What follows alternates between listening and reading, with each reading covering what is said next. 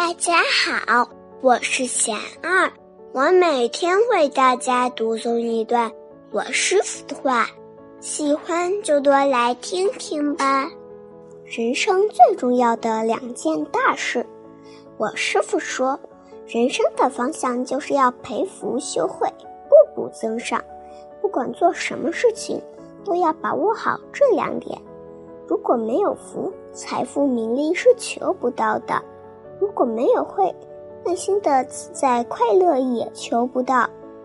培福就是要内心宽广，多去帮助别人，造福大众；修慧就是要去除贪嗔痴慢等烦恼，让内心越来越清凉、平静。